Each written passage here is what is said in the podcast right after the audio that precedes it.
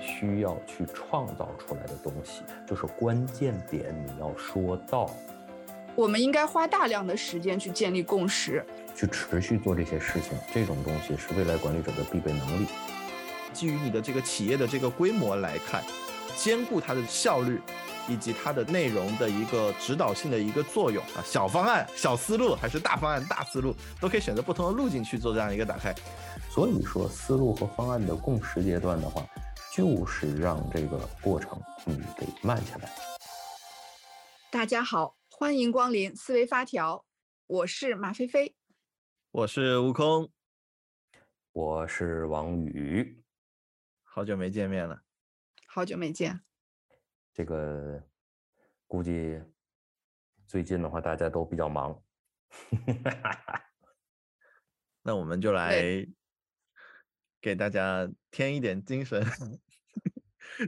大家最近应该被被 AI 冲击的都有点焦虑吧？对的，对，最近确实 AI 挺火了。我是从去年十二月份开始玩这个东西的。但是我估计今天的话题咱不是谈 AI 吧？咱们看看是不是最后会绕到 AI 上去喽？哦，可以。今天今天我们应该还是再聊一下，继续聊聊我们的手册的呃 F 二的这个环节了，关于这个思路、方案、共识的部分。对的，嗯。上次因为聊了那个痛点目标的共识嘛，原来做一些事情的话，因为本身自己也很多痛点，然后所以我们就从这个 F 一开始。这个 F 二的这一个思路方案共识的部分，其实我我我我我挺共鸣的。我本身作为一个这个手册的一个使用者，多次的一个使用者，我发现我每次用这个手册的时候啊，这个部分我就特别心里想要把它跳过去。为什么想要把它跳过去呢？因为我发现我其实好像没有什么人好去做这个共识的。这个高管啊，还有这个同事啊，我都觉得我反而心目中有数，我就口头上跟大家说一说就就行了。尤其是什么问题呢？就是遇到了这个什么思路方案对齐这个事情，我脑子里面当时就在想，这个思路不就是啊？那我准备做做 Scrum 吗？对吧？或或者说我准备改改造改造我们这个产品研发的这个过程呢？那不就有个思路了吗？那我列个提纲也就行了吧？对吧？然后这个方案吧，就是大概给大家一个排期的这个时间计划，是吧？然后你觉得没问题，我觉得没问题，我们就我们就上去干，然后就。大概是这样的一个方式，然后去推进这个 F 二这样的内容。但是每一次去推吧，我就觉得，哎，我看他这个文字里面的描述，就总觉得要跟这么多人对齐啊，还要有这个沟通的这个机制啊，怎么那么麻烦呢？所以我自己一方面也很害怕自己对这个东西理解有偏颇，一方面也这么去做，当然也踩了一些坑。为什么踩了一些坑呢？就发现确实是，好像跟别人不共识的时候，你一开始做这个事情做的挺快的啊。团队也跟着你去做，然后别人好像对你这个也没有什么大的呃意见，但你这个事儿做到中期的时候，你发现问题了，对吧？遇到一些阻力，那你做这个东西啊，你你快是快，但觉得别人觉得做的不是他想要的这个事情，或者组织上觉得你是不是浪费了一些时间，是不是没有在聚焦做有价值的一些事情？哎，这一个没有在早期把共识的这个这这个问题，它就暴露出来了，这是这是第一个遇到的一个坑啊。第二坑的话就是。我发现最近的一些工作里面，我去和同事们去聊这个思路聊方案的时候，发现这两个词儿在大家的这个理解里面还是特别的不一样的。大家都非常谨慎的用这两个词啊，我有的时候说的比较随意，但大但大家会对这个方案，例如说方案它可能会有闭环的一些属性，思路的话可能会有一些更高阶的一些属性啊，所以我就特别想问问两位职场的这个这个专家专家们啊，大家是怎么去？看待这些问题的，我有心里心里有这个疑惑，我想今天就借着咱们讲你这个 F 二，然后我们把它讲透，然后看能不能解解解答一下我这个心里的疑惑。让我相信我们有一些阅读手册的一些朋友，可能也遇到过类似的问题，然后看看怎么去使用这个手册。对的，这个手册的一开始的编写的目的，尤其是在 F 一、F 二，那这些地方的话，其实是。是期望的话，能够让大家关注人的这个问题，对，也就是说，这个思路方案需要跟很多人沟通啊、确认啊这种东西。那那到底思路和方案有哪些差距？其实我我也想听听马飞飞的观点，就是说你怎么觉得这个这个方案思路有什么样的不一样？好的。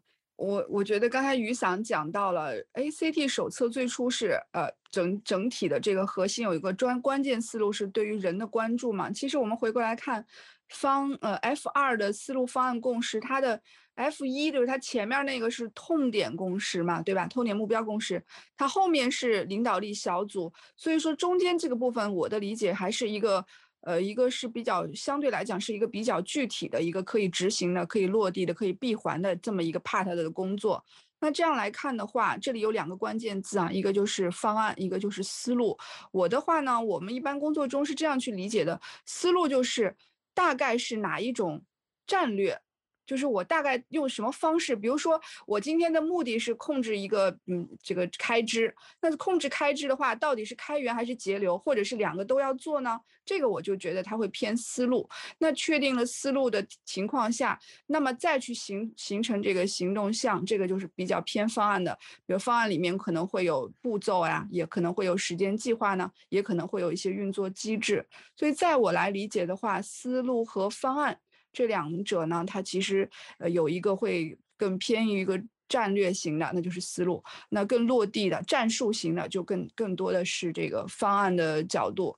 当然，我们也可以看到，在呃 ACT 的手册中呢，F 二的这个里面呢，其实大量的强调了说，在形成思路和方案的时候呢，一定要跟关键的干系人去形成。呃，共同的理解，那这个我觉得也是提到了一个关键点了，就是可能我们如果是传统的项目管理中啊，也会有思路方案这个部分的工作，但是项目管理呢，不是特别强调人在于被一个在作为一个知识劳动者他被尊重的那个层面会比较少啊，一般 项目管理的手段就把人抓进来是吧，然后把活儿派出去啊，就差不多就结束了。所以我们也看可以看到，在 ACT 的这个战术手册里面。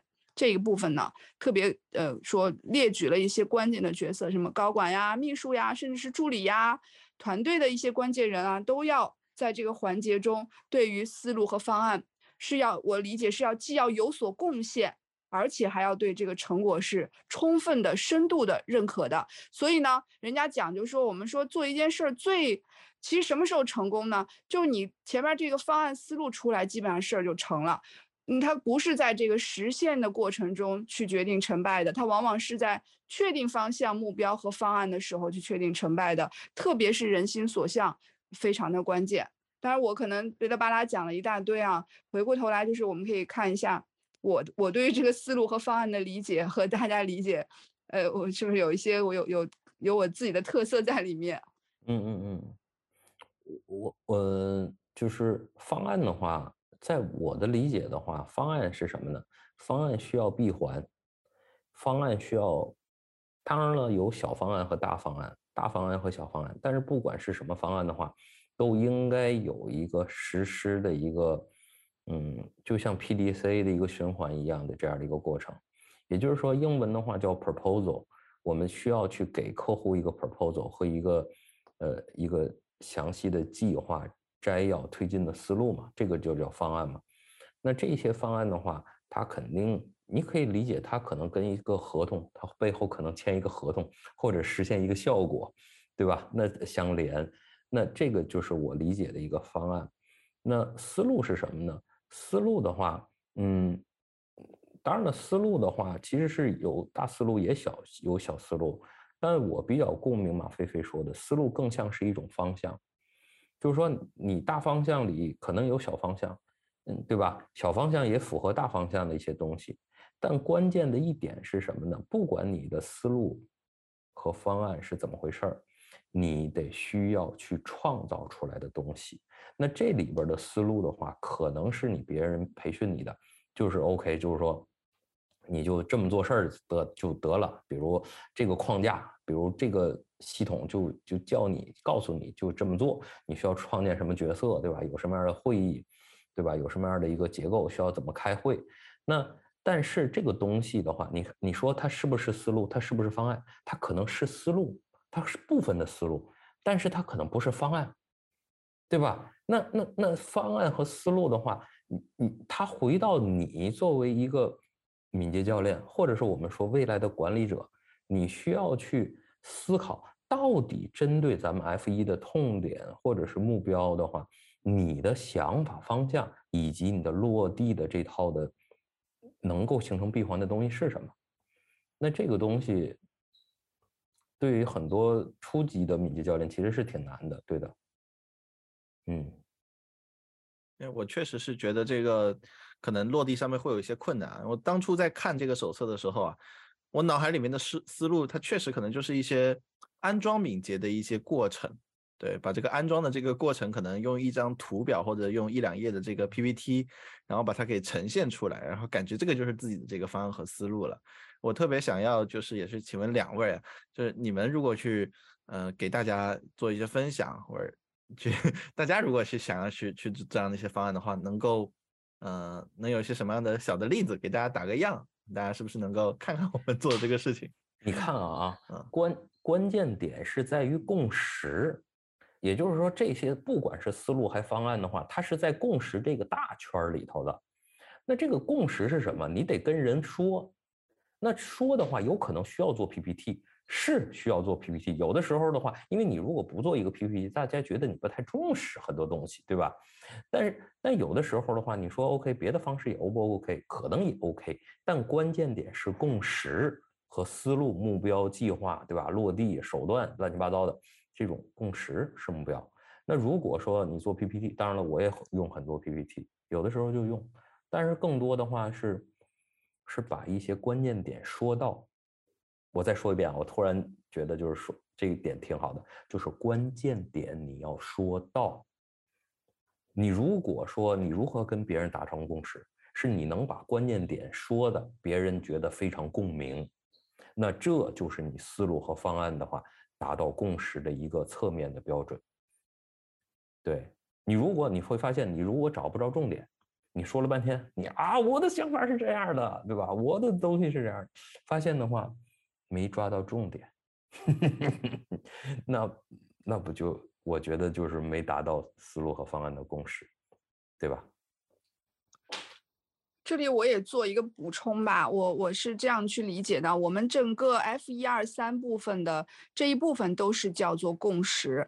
这里要这样看啊，其实我觉得在我实际工作中，在使用这些方法的时候，最常见遇到的问题是，呃，可能作为。这个转型或者作为教练也好啊，我我们在工作中其实没有太多的时间去深入的了解一个问题的，所以前面也讲啊，这个痛点目标前面要去做共识。那么在思路方案这个部分呢，你其实非常依赖于关键干系人，也就是我们说伙伴们的共同的投入付出。那么为什么叫共识不叫共创呢？那很显然，作为解决解决问题的这个教练来看。嗯，我们毕竟还是主要负责输出这个思路方案的嘛。但是我们同时要强强调的是说，离开了，比如说这种高级管理者呀，呃，像这种关键的团队负责人啊，离开了这些人呢，其实你是很难把这个方案就是自己一个人闭关起门来把它给搞出来的。所以在这个共识的阶段，我觉得还是在强调，作为教练，作为敏捷教练，他的这个推动的。或者叫输出方案的能力，同时还要强调的是，我们要把这个关键的人要组织起来，大家要一起来理解这件事情。就是前面我也讲了，我的观点就是，你什么时候这个事儿成了？它不是在过程中的，它是在有可能是项目立项的时候，有可能是解决方案输出的时候，这个共识一旦形成了，一件事儿基本上错不了。我们在组织里干活呢。在很关键的时刻，有可能会发生甩锅行为。那甩锅行为往往是因为你前续的工作你可能没有做到位，可能你呃立项的时候，你的方案输出的时候呢，有些人他由于跟你不在同一个利益阵线上，他可能选择我不发言，我观察一下你能不能成，你成了那就成了，你不成呢，关键时刻我就跳出来，哎，你看你这个事儿不成，这个锅就要开始，接下来就是个甩锅游戏了。所以反过来讲，作为教练来讲，我们当然是希望把事做成。那把事做成呢，人心所向非常重要。而这个关键干系人他理解我们的方案，而且他对方案有所贡献，啊，我觉得这个环节呢，有助于后续的所有工作的顺利开展。啊，这个是我自己的这个，可以说有之前有过一些痛点吧，就是有的时候就是事儿可能也能干成，但是。好像这个合作关系并没有建立的特别好，所以我现在反过来看，ACT 是这个战术教练、敏捷教练战术手册中前面这部分，确实是非常非常有价值的，特别是在新的时代下，我们现在很多工作，大家眼瞅着 AI 都可以干了，对吧？所以，呃，这个人之间的协同达成一致特别的重要。我突然间又想问一个问题，就是那这个在新的这个 工作时代下面啊，这个人可能又又会有甩锅的问题，但是我们又需要维持一个比较好的这个关系，然后把事能够推下去，听起来非常讲究一个平衡的一个艺术啊。大家有没有这方面的经验能够做一些输入？其实多说一点啊，就是说敏捷教练战术手册，那什么是敏捷教练呢？也就是我们认为。未来管理者、领导者的必备能力，这种必备能力，我们认为是敏捷教练，也就是去转型，去让大家去能够去持续做这些事情，这种东西是未来管理者的必备能力。那你会看到的话，其实我们的共识部分的话，就像我们有好几个，对有，共赢、共创也有好几个，共赢好几个。那对于其他的一种所谓的敏捷框架的话，它有其有可能的话就是共创。这部分就比如怎么做站会啊，怎么做需求拆解啊，对吧？这应该有几个会啊？这些会应该怎么去结构啊？那他可能更关注的是这个东西。那对于 ACT 的这个手册的话，其实关注的更是人的这个东西。那你会发现的话，咱们退后一步来讲，你想象一下，就是工业革命、蒸汽机时代，那我们刚开始起来的时候，我们认为什么是人？人的话，这不就得有体力劳动，就得干活体力劳动，对吧？你认为那是才是人，但是蒸汽时代革命完了之后，你会发现，人的话就其实不需要去干很多的体力劳动。你去搬、去挖一个沟的话，你用一个机器就行了；你去拿很重的东西的话，你用卡车就行了，对吧？那我们对人去，到底是人应该干什么事儿？人应该去开车，而不应该去背东西，对吧？那现在人工智能出来了，那你会发现我们有很多工作去对智力工作的话，其实也是按照我们的脑力工作那种方式进行分解的，要就是体力劳动进行分解的。那在未来的话，你会发现到底什么是人，以及如何跟人打交道，是我们每一个未来的一个人所面对的挑战。也就是如果说你现在做一个程序员，你就想我就想跟计算机打交道。你就告诉我做什么就行了。那好，那这样的程序员的话，会分分钟被淘汰，对不对吧？那所以说，就我们为什么说共识这么重要，对吧？共赢这么重要，我们并不是特别强调这种，就是说怎么做事儿，正确的做事儿，对吧？那那前面这段阶段，你如何跟人打交道的这个东西，你如何的话能找到关键的这种利益相关人，跟他们达成一致？并且形成同盟的关系，那这些东西才是未来。因为未来的话，所有人都是所谓的领导者，对吧？兵不存在了，兵就是 AI 了。呃，其实我我我最近呃，大概最近半年遇到了一次职业方向的调整嘛。那我呃，坦白讲，过去的两三年已经基本上没有再去做。团队或者是具体的这个开发团队的管理了，现在回过头来又要去管理开发团队，我还是有一些发现，这个呃领域里啊，软件领域还是有很大变化的。第一个是。写代码比我以前理解的要更容易了，也就是说，我们现在很多企业中，它的那个 IT 的基础能力的建设是比较到位的，所以这个呃程序员可以很快速的去理解需求，把代码码起来。嗯，我最早就是好多年前做那个系统分析师的时候，那个时候我们系统分析师是要手把手的，除了代码本身我们不码之外，我们要告诉开发伙伴们。改哪个字段，改哪个表，甚至就说这里面一些关键设计，我们都是要由我们这个岗位来给啊。但是现在我发现很多东西不需要做，我们基本上把一个事情要怎么去验收、验证说明白就好了。这个是我的第一个很一个观察啊。呃，第二个观察就是我发现呢，就是确实现在大家呃讲敏捷好多年之后啊，其实组织里面作为一个研发团队来看，我们做事情还是快了很多啊。那快了很多，我立刻发现一个非常严重的问题，就是由于由于我们的组织是个小而美的组织，可能每个岗位上都不会有第二个人员配置了，以及大家都很快。那么在这种情况下，如果关键岗位上的这个伙伴同学，他没有正确的和整个团队或者是项目的方向达成共识的话，那他所产生的行为呢是非常快速的能产生效果的，而这个效果甚至可能不是任何加分项，不是任何的加分项。所以呢，我就发现快呀，它也是个诅咒。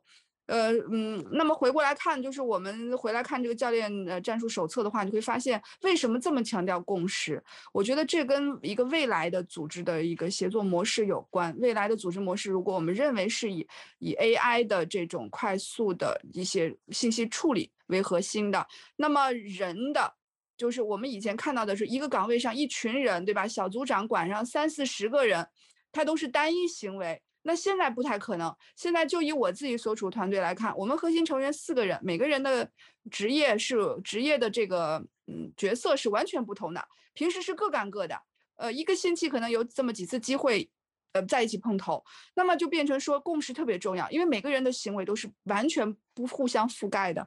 我们必须确保大家在各自岗位的角度去正确理解我们真正共同的目标是什么。当然，这个事儿要再加上我的业务方。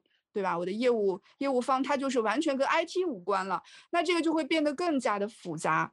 所以我觉得，嗯，刚才于桑也讲到，敏捷教练战术手册这这本手册，其实是认我们认为是对于所有呃这个有领导力的人，他必须要具备的一个核心能力。我觉得甚至可以，我们可以蹭一下热度，夸张的讲啊，在 AI。冲击的这个情，呃，冲击这个软件行业的这个情况下呢，我们认为一个具有人的，你是一个人要干的活的话，那你基本上你就要以和人协同作为核心的工作，那么共识特别的重要啊。我我现在就是感觉到了，我们应该花大量的时间去建立共识，甚至说可能我觉得思路呀、方案啊这些其实都不难。难是难在，就是导致我们走偏差的，往往是由于我们对于共识产生了问题，而不是我们的思路或者方案有问题。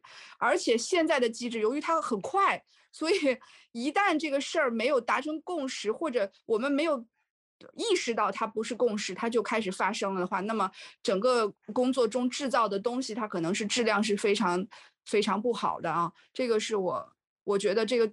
反过来看，我们要更加小心的去花更多的时间去建立共识。这当然这也是为了说我们去走更长远的路。我也比较想 关心悟空，你也提到了最最初的这个问题，就是你提的，你说思路和方案有什么差异？其实我们聊到现在的话，你觉得在你看来，回来看这个思路、方案加上共识这三个关键词，你现在的感受是什么？我也来，来来讲讲这种感受吧。最开始我确实觉得这个事情可能口头上说一说，而且我最开始理解这个东西的话，会更像人关系的层面去考虑。现在我发现它还是一个组合维度的东西。人关系的角度就是，我觉得我能达成那个结果。例如说，呃，我这个里面要共识，共识我的业务伙伴他想要达成什么样的目标，或者是我的团队能不能就这个转型的目标。啊，要能不能跟我达成一致，或者说我们做这个产品是吧？我的老大能不能跟我达成一致？那我可能会花很多私下里的功夫和他们建立这种关系，然后通过这种 私人关系的这种变好，让他减少对于我方案上面一些阻力啊。但就是最近的一些工作实践里面，让我建立了一个全新的一个视角，就是除了这种私人关系上面之外啊，你要把这一件事情做好，能够做对之外的话，你会有一些。呃，建设计划性的一些工作，就像到我们这个手册里边的这个检查项这个里面，它非常具体的也帮我们打开了一些方案中的一些细节，对吧？因为例例如你的这个目标和期待是什么，范围影响怎么去锁定，然后你的这个团队的这样的一个度量，然后需要别人支持你什么样的内容，评审评审你什么样的内容，你的中短期的目标怎么去呃验收你的你的这个东西，更重要的是大家怎么去沟通，因为可能当你在呃小的团队五十五五个人十个人团队，可能包含了非常多的角色，业务啊领导，这个时候你可能大家就在同一个空间里面就把这个事情对齐了，但一旦你去到了一个更复杂的团队里面，你可能是几十人上百人，大家可能是跨模块级别的这样的一个沟通，你就必须得建立这样的一些机制，例如不同层级的一个。会议对齐，然后你怎么去搜集大家意见？大家在有限的这个会议时间里面，怎么样把这个事情做得更有效？你必须去建立起这样的一些机制，同时你也必须得把你的这个闭环性能够在一个文稿里面去讲清楚，因为大家的时间是非常的呃珍贵的啊，不然你不你不能像那种特别野路子的，就来来一个人就把他绑着跟他聊一下这个事情。对吧？那大家的这个时间很快就就用完了，也没有出产什么样的一个效率。所以我觉得现在我来看的话，就是思路方案这件事情，最后你要看第一个，你要基于你的这个企业的这个规模来看，你要兼顾它的这个效率以及它的这一个呃内容的一个指导性的一个作用。例如说，我们在大的企业里面说，可能你后面不管这件事情了，或者有别人来支持了，是不是看你这个方案，它是能够可以去追溯的？有别人来接手你这件事情了，他是不是一下能看得懂这个事情？你一直往下去做，一个不了解你这么多黑化关键词的人，他能不能够快速的去理解你的这个要求？这是包含了非常多。打开里面的一些细节的一些内容，所以我在想，嗯，一个一个最新的一个反馈就是，不管我们手册的这个同学，你是处于什么样的一个阶段啊，那么这两个方向都是可以去做一个前期的一个准备，然后去打开你的这一个啊小方案、小思路，还是大方案、大思路，都可以选择不同的路径去做这样一个打开。但是这一个该准备的一些一些清单的一些东西，我们在这个清单上面给大家准备了一些啊，我是这么来理解的。嗯。呃，我突然想，呃，复议一下刚才马飞飞说的这个观点。他说到什么了？他说到了快，对吧？那我们其实这个过程共识的这个阶段的过程，更像是一个慢的过程。他就是说，你你会发现的话，就咱就说到精益这个东西吧。那精益的话，其实是有两种力的。第一个力的话，它是让这个东西更快。第二个力，其实它让这个东西更慢，比如说每一个流水线上的这个上面这个红灯，上面一手一碰，这个红灯一亮，这个流水线停掉，就像什么呢？就像持续集成上的这个红灯一样，这个 build broken 了。那这种红色的力量，就让这个系统更慢的力量，其实是让这个系统更快的方向，更更更茁壮的一个方向发展的。所以说，思路和方案的共识阶段的话，就是让这个过程你得慢下来，都得去把想到东西。咱们这么说吧，就比如共识阶段的话，咱像从敏捷教练其实是一站在一个团队的角度上讲，咱们站在需求的角度上说说这个问题。那需求角度的话，你需不需要把痛点和目标共识了？那你第二点的话，你需求的话，你需不需要把思路和方案共识了呢？对吧？你做一个需求，你是不是得形成一个领导小组的话去推这个需求呢？你都需要做这个事情。所以，在这种办的这个过程上的话，你要慎重，对吧？这也就是说，我们需要用很多这种图形化引导的方式啊，卡片的方式啊，让大家能够快速达到共识。突然间想到一个事情，就是早期在使用这个东西的时候，确实会觉得，呃，用的特别快。我我不确定，就是我们的读者，我了解到是有一部分读者，他可能就是呃嗯考了一些认证啊，或者说是参加了 ACT 的一些课程，然后他可能去从实践的角度，可能是我们第二个我们会讲的共创的一个角度去做这些事情，有可能会走到的一些误区，可能会去安装敏捷，安装一些框架在这个里面，以至于它缺少了共识的这个部分。这也是我觉得为什么今天要特别提出这个点来讲。为什么大家可能说把什么回顾会议作为一个一一个实践去安装，或者说是把需求的拆分，然后这一个需求的这个故故事卡片这种方法，它单独的拿一个块儿去做一个实践，看起来是在实践这件事儿。那么在早期的时候的话，就是我们就是直接用这样子单个的实践去做，然后去回避了共识的这个阶段，或者说把它呃方案做得更详细的这样一个阶段，以导致。我的这个实践做完了之后，团队会觉得我们的会议变得更多了，或者说我的领导不知道我做了些什么样的事情，或者觉得这做这个事情根本就没有带来价值。这就是我认为在于你做这个公司竟然没有做扎实，导导致的一个结果。所以我突然间灵机动有个想法，就是更多如果是早期刚去学习米教练的这样的一个产品也好，或者是项目经理的一些同学也好，或者在负责会去做转型一类工作的同学也好，不单单就是说去学习这样的一个实践。那么把早期的这个工作，把它的节奏也放慢一点，我们给更更多的一个思考的时间，起码有一个自闭环自洽的一个方案能够出来，能把你的这个流程能够去呃跑完整啊，我觉得也是有所收益的。OK，我就补充这一点。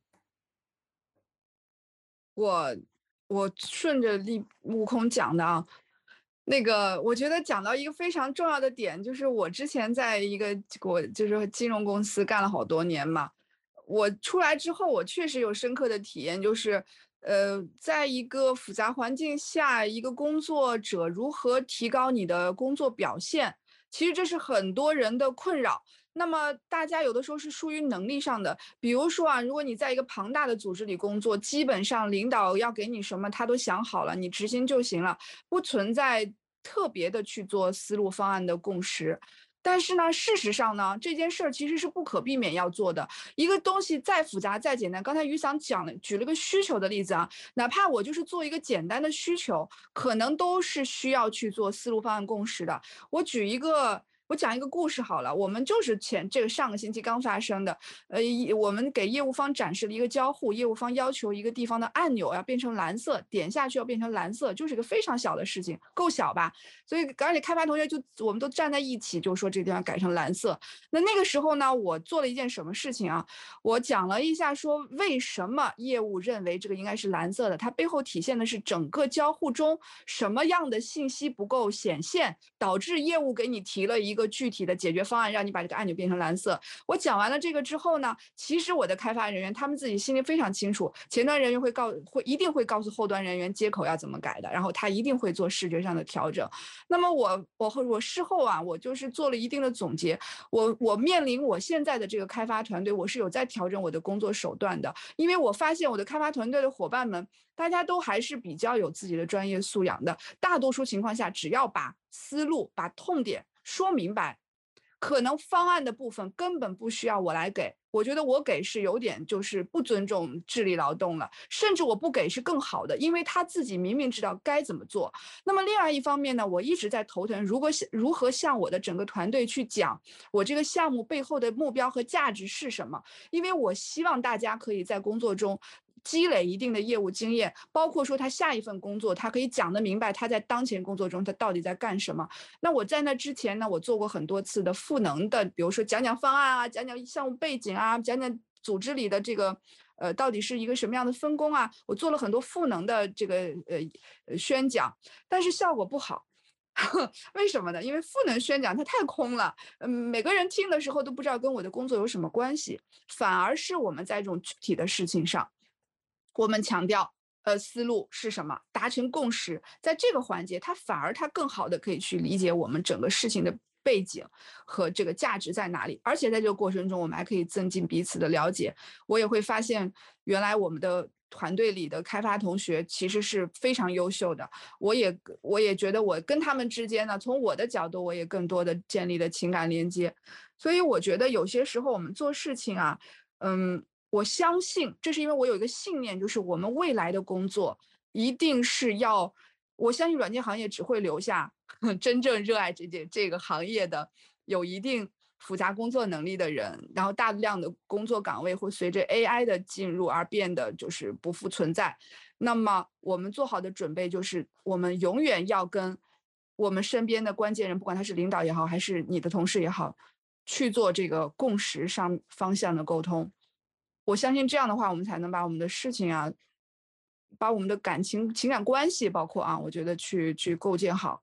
而且我还有一个更长远的想法，就是我认为一个团队做什么产品、做什么东西都不是特别重要。我们认为的是，这个团队始终能够解决的是你的客户的问题，就是你能伴随着客户不断的往前成长，这个很重要。而这些东西。都是我们今天来看，比如说教练战术手册里面讲的，它是就是亘古不变的这些东西，它强调的是做事情的方法框架，强调的是尊重，对吧？强调的是共识，而不是说我我非要今天把一个方案做好做差。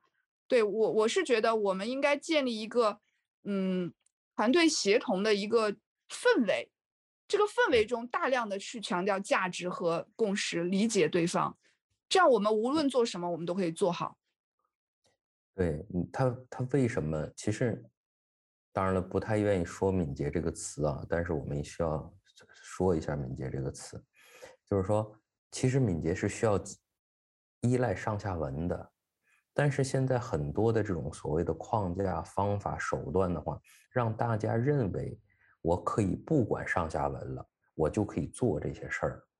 那这也就是为什么我们强调共识，或者是共创共赢的这个“共”字儿的话，你就必须得考虑到对方，你知道吗？它并不是你说的 OK，或者是别人说的 OK，而是咱们得说 OK 了。这是我第一个想，就是特别想说的。也就是第二个我想说的是什么呢？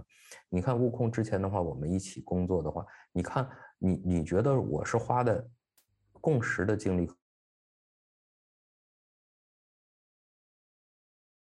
更多？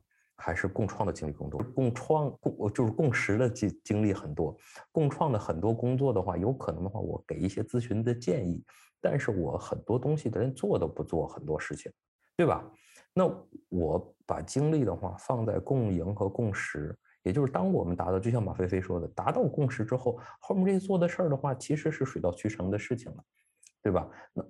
那那那到底是不是有这些东西？那他们底下的人会借助一些工具去找到。如果他连这个选择这个工具的能力都没有，或者是自己去愿意主动思考的能力没有，这就是一个大问题。它不是个小问题，你知道吗？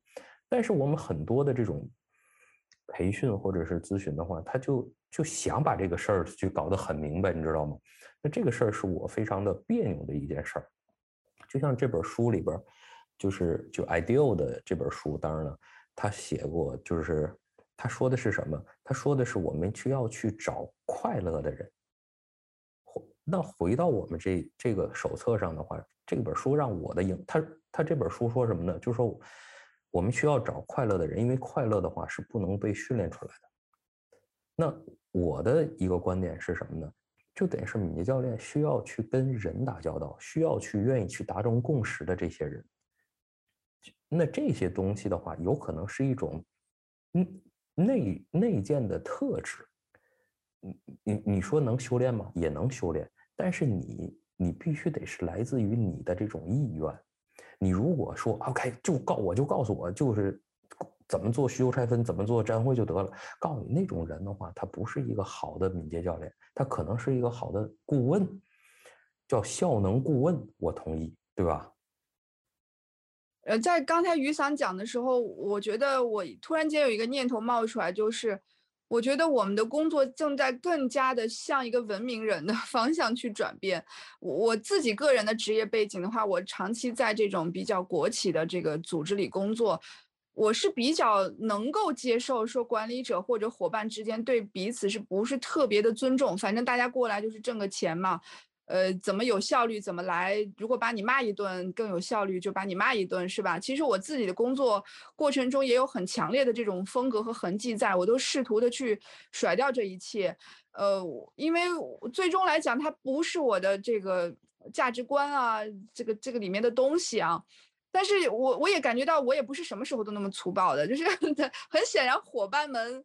对吧？你的伙伴们，他就是，嗯，就是刚才前面雨伞我们没有开录之前，雨伞也讲到，因为团队里面每个人独当一面都很强，你跟他们在一起，你就身心愉悦，当然尊重啦，不但尊重，还非常的热爱呢。我觉得我现在在我们的团队里面，我就会认识到，就身边的这些这些伙伴们是非常优秀的，我非常尊敬他们，我非常愿意和他们达成共识，而且。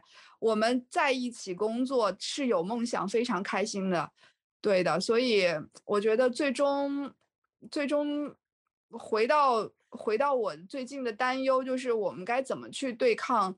呃，AI 终于要来革我们的命了，是吧？我们可能就是的很百年前的纺织女工，对。所以的话，呃，一般来说，当然专家的观点是说，新技术革命都会带来更更多的工作机会，呃，只是说我们自己到底是不是具备一个新的能力，在一个去得到这个新的工作机会。我相信归根到底吧，和人相处，呃，和人达成一致，我觉得这就是一个核心能力，这是不可能被抹杀掉的。我觉得这个 AI 的这个话题，感觉在最近这个时时时时间段去聊也是挺有意思的，因为我们一直尝试在，呃，建立人和人之间的关系啊，或者说是呃如如何和伙伴建立共识，让大家能够感受到这种价值。但是这个 ChatGPT 来了之后啊，感觉好像呃是不是大家有一些工作岗位 上面直接受到一些可能会受到一些冲击啊？我们自己也去。看到我们自己研发过程里面可能去编写一些代码，那我们可能会去给到工具一些指令，然后它就能给我们生成一些一段一段这种代码。我不知道二位是怎么去看待这个事情的？我感觉是不是大家会很快可能会有这种职业上面的这种危危机感？那么在未来，也许哪些 职业是不是有可能会被取代，或者说我们要去做哪些准备啊，能够更好的在未来能够和这个 时代还能够一起成长下去？你挑了一个你觉得是我们几分钟能够收回的 这个话题 吗？这个我觉得的话，我们这个可以，对吧？回头的话，再再开一开一期节目，就是聊一聊最近的话对这东西的一些感悟吧。呃，但简单来说的话，我认为的话，不愿意跟人打交道的工作，以后你被这个压路机压的压成砖头的可能性很大。所以共识很重要。是，嗯，我的话嘛，也可以稍微回应一下悟空的问题。我觉得，嗯，至少我我认为啊，其实我们去看过往的这个工业革命的话，它确实是让工作者有更多的时间去休息了。所以我觉得呢，将来来看啊。有可能我们不用那么卷，可能有更多的休息时间。当然，这个是在历史角度来看啊，就是你从个人角度来看，你觉得卷始终还是卷。呃，那么。如果你有更多的时间休息，我认为我们应该做好什么准备呢？就是你要有一个你热爱的事情，你可以闲暇时间可以去玩儿。我觉得这个很重要，不管是什么爱好和兴趣，最好是能持之以恒的。比如说，经年累月的啊，可能是数年的这么一个爱好。我觉得持久的在一个爱好上有所投入，有助于保持一个良好的心情，然后你再回到工作中，你会有更好的这个创造力。所以我认为未来的工作是以创造力的和人协同的，是这个方向去工作。嗯嗯，中国有八大菜系呢，可以学做菜，还是还是把它吃全部都吃一遍啊，诸如此类的啦。我觉得可以培养一个兴趣爱好吧，万一我们将来不用上那么多班呢？对啊，种菜都可以。是的，是的，挺好。好，那那个悟空有什么要给大家送的吗？送一些礼物吧，因为聊到最后这一段，还是让我想起雨桑曾经讲的一句话，叫什么？叫他他有什么？他有什么追求？对，因为我觉得和人的关系里面，雨桑这句话给我的感触非常大。他有什么追求嘛？他除了工作之外，他还有什么追求吗？他除了接你的 task，让你把 他该做，他要做什么这些书人，他还有什么别的追求吗？我后来在工作中。对对对，我后来在工作中实际上，呃，又感受了一下这句话。你会发现，如果他课余之外，他愿意去研究一些新的东西，工具也好，或者说是自己的业余爱好也好吧，你会发现，其实你容易跟他达成共识的。为什么？因为他有这个。思考的过程，对他其实有这种感觉出来。但如果说他每天你不管怎么跟他去聊，他回答你就是你就一二三你要给我，对吧？呃，暂时需求准备给我，别的一概不接收。你会发现你想要去跟他去共识一些价值或者给一些输入是特别的难的一个情况。我觉得这是可能今天呃有有有点有点没有摆在明面上去讲的一个东西啊。所以一方面有这样的一个冲击起来之后，我就给大家。呃，要送的就是，呃，爆炸的这个时代来了，大家每个人都要去思考一下，在这个新的时代里面可以去做一些什么。如果还不想做些什么的话，那起码想想有什么能够做的让自己更开心一点，做一点工作之外的爱好。对的，这是我要送的礼物。我我这送的礼物的话，就是说，嗯，你需要去去跟那些你可能不太舒适的人沟通，因为我们每个人的话都有可能有些人的话不太舒适，但其实说句话嘛，又有什么的，对吧？嗯，但有的时候，我觉得这种自我的这种 identity，自我的这种认识，我认为自己是什么样的。其实它在限制我们的这种更好的成为人，所以，嗯，就像 F 二他强调的东西一样，你要能达到思路和方案的共识，就是跟那些尽可能多的、有可能是过多的人去达到共识，去说出你要做的事儿重点是什么，得到认同的眼神之后，再开始做。对，这就是我送的礼物。我也送一点小礼物吧。嗯，我觉得当我们在讲共识的时候，这里面其实这件事儿最难的在于，你必须对你所做的这件事情非常的有激情。你的激情会让你更有力量去从事一些有领导力的事情，比如说去去就是激起这个团队的这个信心。共同去构筑美好的关于策略、思路、方案的这么一些展望，我觉得这个背后都是来自于说这个人本身，他你对于你自己要做的这事儿，你要有信念感啊。这个就是所谓的，我觉得在这个我们在手册里面或者我们在方法论里面不太能看到的部分。那我为什么提这一点呢？是因为我觉得。我现在生活中或者工作中接触到的一些小朋友啊，比我年轻一些的，大家在工作中是蛮困惑的。那个困惑不是来自于他能力上不充分，或者说他没有方法论，他可能又有能力又有方法论，但是没有很强的信念感，可能对自己有很多的怀疑，或者对对做事情不知道标准在哪里。嗯，所以我觉得，我希望呃今天能够听到这一期的节目的，希望他更多的去热爱和就认可自己。啊，这个就是我今天的这个小礼物。